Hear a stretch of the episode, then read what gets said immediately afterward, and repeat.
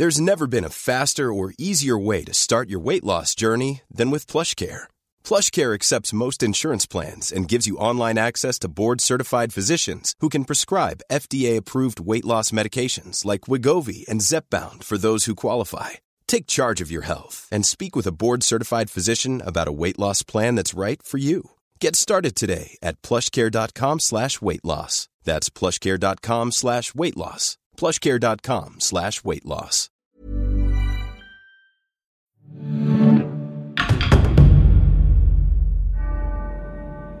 Londres, primero de septiembre de 1888. El cuerpo de una mujer yace sobre una losa en la morgue de Old Montague Street.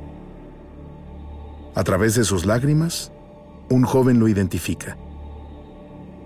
Es su madre, fue hallada muerta a la mitad de la noche dos días antes en la calle empedrada de Box Row, uno de los pasajes sórdidos y pestilentes alrededor de Whitechapel.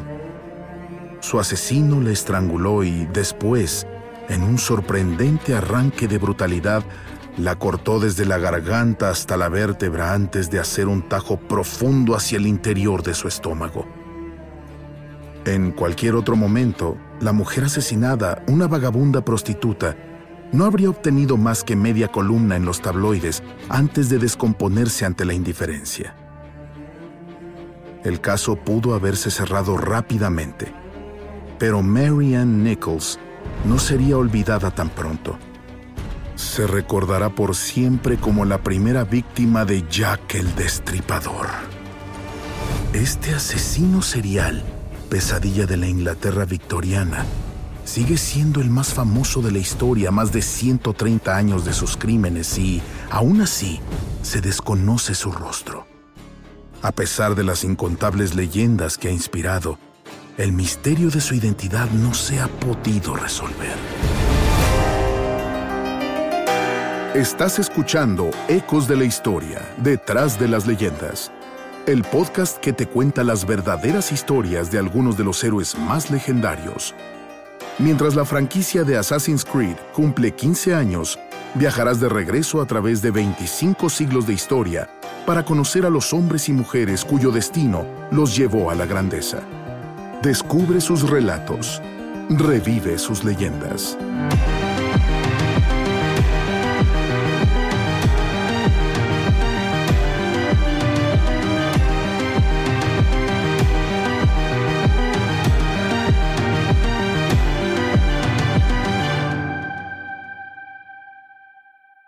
Episodio 3.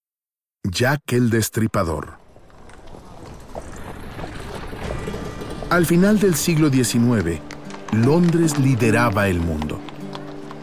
La ciudad capital del imperio sobre el que nunca se pone el sol dominaba la economía global. Sus cuatro millones de habitantes la calificaban como la metrópoli más poblada del planeta. Al oeste, en vecindarios acomodados como Piccadilly Circus, las clases altas presumían su fortuna. Sin embargo, en el extremo este se encontraba el lado opuesto del espectro, donde los barrios bajos estaban repletos de quienes el próspero imperio se negaba a tocar. Los desempleados, las prostitutas, los criminales y los inmigrantes, quienes sobrevivían entre la indiferencia de la alta sociedad su miseria mezclada en la espesa y contaminada niebla londinense. Se requirió una serie de asesinatos sórdidos, incluido el de la pobre Mary Ann Nichols, para que la luz alcanzara aquel rincón.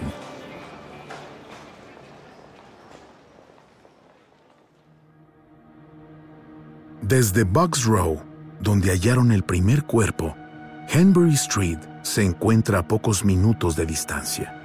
Annie Chapman, de 48 años, era uno de los rostros que frecuentaban esta tenebrosa esquina al caer la noche.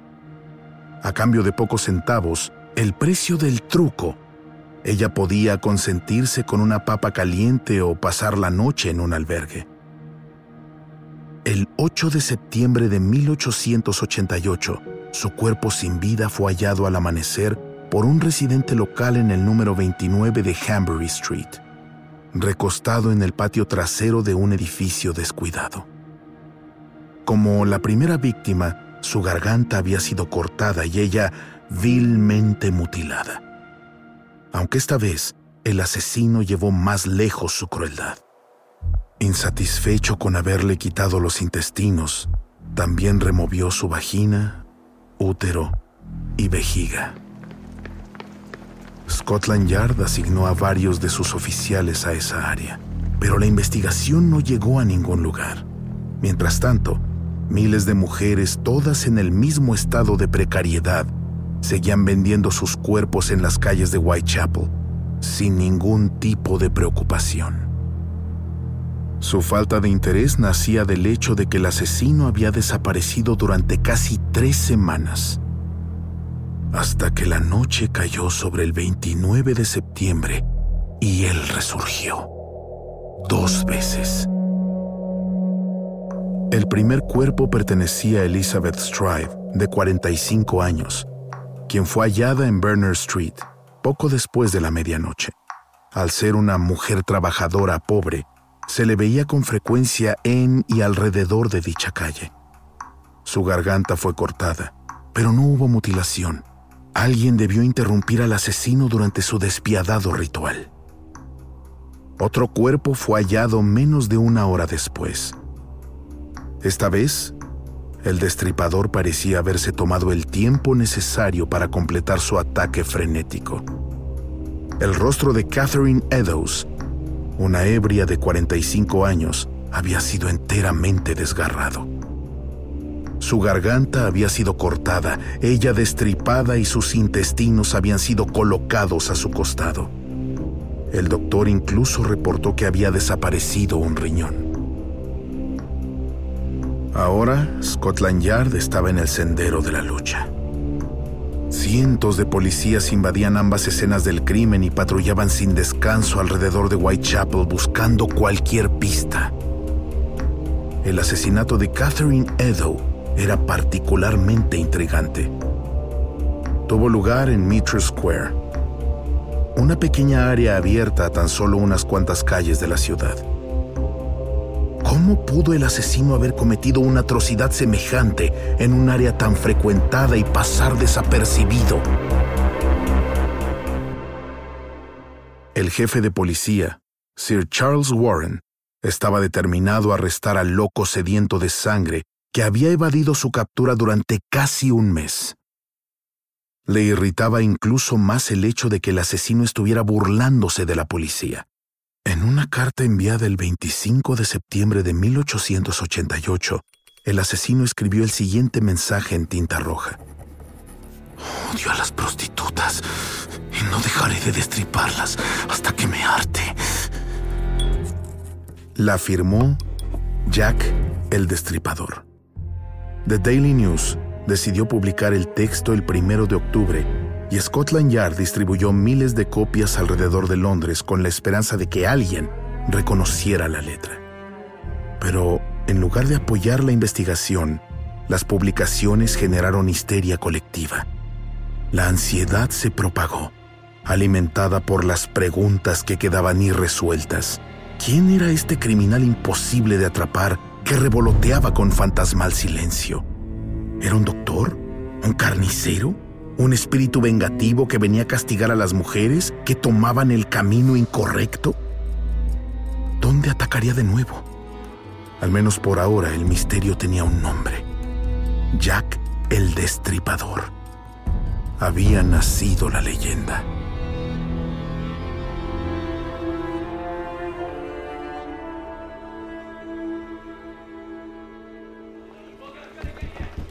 Todos los recursos policíacos se invirtieron en desenmascarar al asesino serial.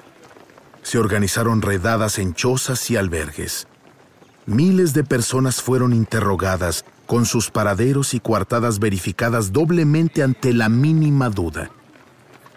Sin embargo, la investigación no avanzó. Sir Charles Warren renunció el 10 de noviembre, obligado por su ministro. La noche anterior, un quinto cuerpo había sido encontrado. Tras más de un mes de inactividad, ya que el destripador había atacado de nuevo en el mismísimo corazón de Whitechapel. El cuerpo torturado de Mary Jane Kelly, una prostituta de 23 años, fue hallado en su casa, una habitación estrecha en el número 13 de Miller's Court. La autopsia no era para los débiles de estómago. Estaba destripada, desfigurada por profundas laceraciones y sus pechos habían sido removidos. Aún peor, sus órganos estaban desperdigados por toda la habitación. La policía y los forenses estaban más determinados que nunca. Se arrestó a más de 80 sospechosos, pero todos fueron liberados por falta de evidencia. Mientras la investigación se detenía, el público general expresaba un deseo profundo por ayudar a resolver el misterio. Cada Tom, Dick y Harry tenía su propia teoría. Para los adinerados, el destripador debía provenir de los mismos tugurios que estaba torturando, pues la depravación lleva a más depravación. Por lo tanto, Jack era considerado como un marinero viajante, un trabajador alcohólico, un carnicero o un matarife. Un excelente ejemplo de la naturaleza hipócrita del puritanismo de la alta sociedad victoriana es que la mayoría de los clientes de estas prostitutas provenían de los barrios privilegiados del extremo oeste. Para los pobres, Jack portaba el rostro de un aristócrata, un burgués bipolar. Llevaba una vida prístina y propia durante el día para satisfacer sus impulsos asesinos por la noche justo como el Dr. Jekyll de Stevenson, quien había emergido un par de años antes de los asesinatos. La hipótesis era apoyada por las descripciones del asesino que daba uno que otro testigo, aunque sea de forma aproximada. La figura escapadiza que describían era la de un hombre elegante de una zona chic que portaba un sombrero de copa y una chamarra de cuero acompañada de una capa.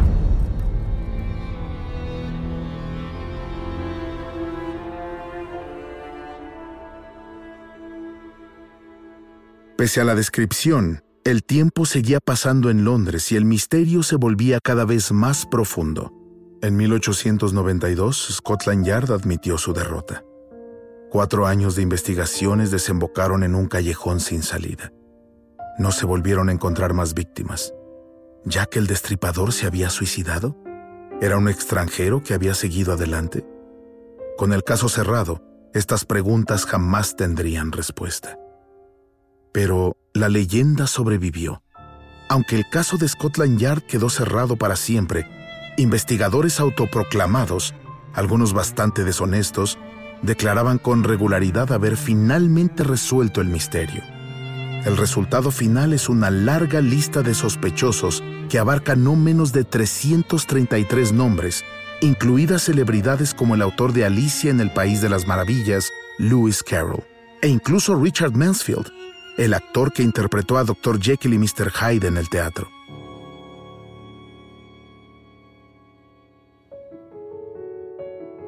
Una de las teorías más salvajes fue propuesta por el Dr. Thomas Towell en 1970.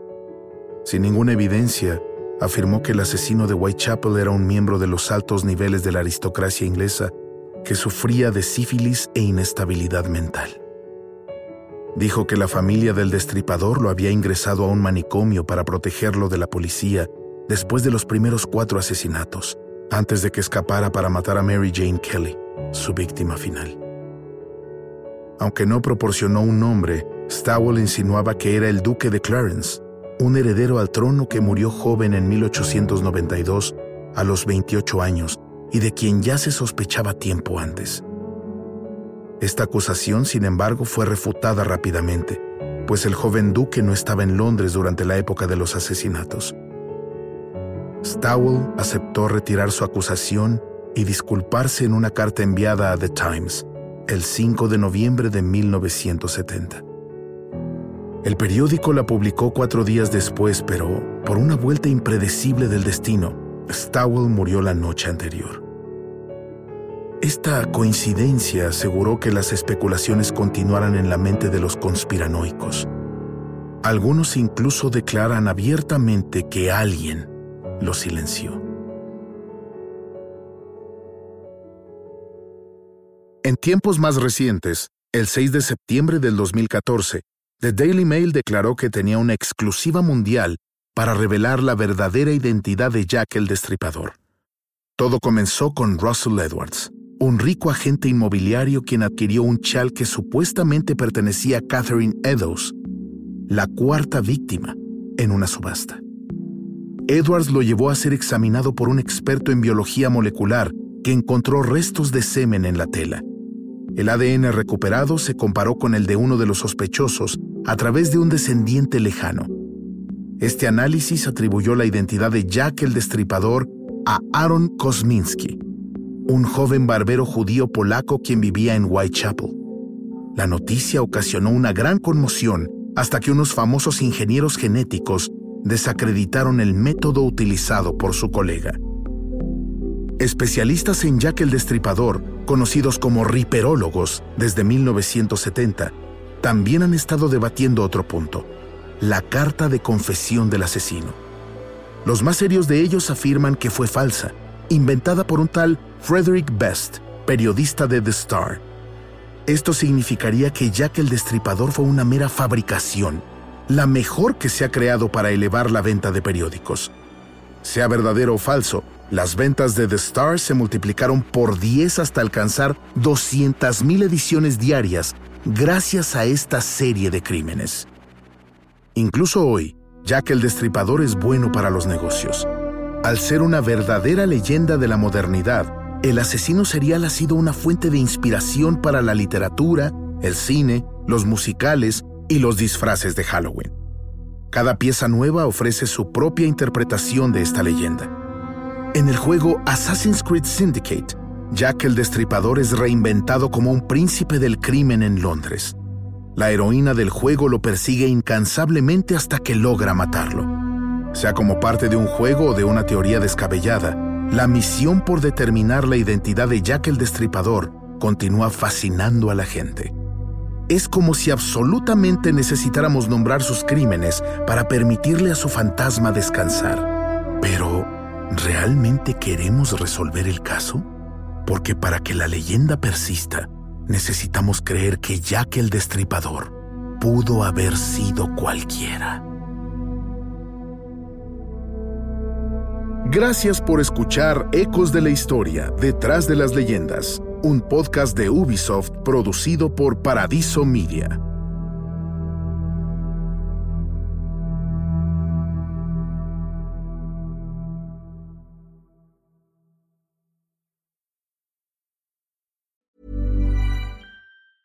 Hey, it's Paige DeSorbo from Giggly Squad. High quality fashion without the price tag. Say hello to Quince.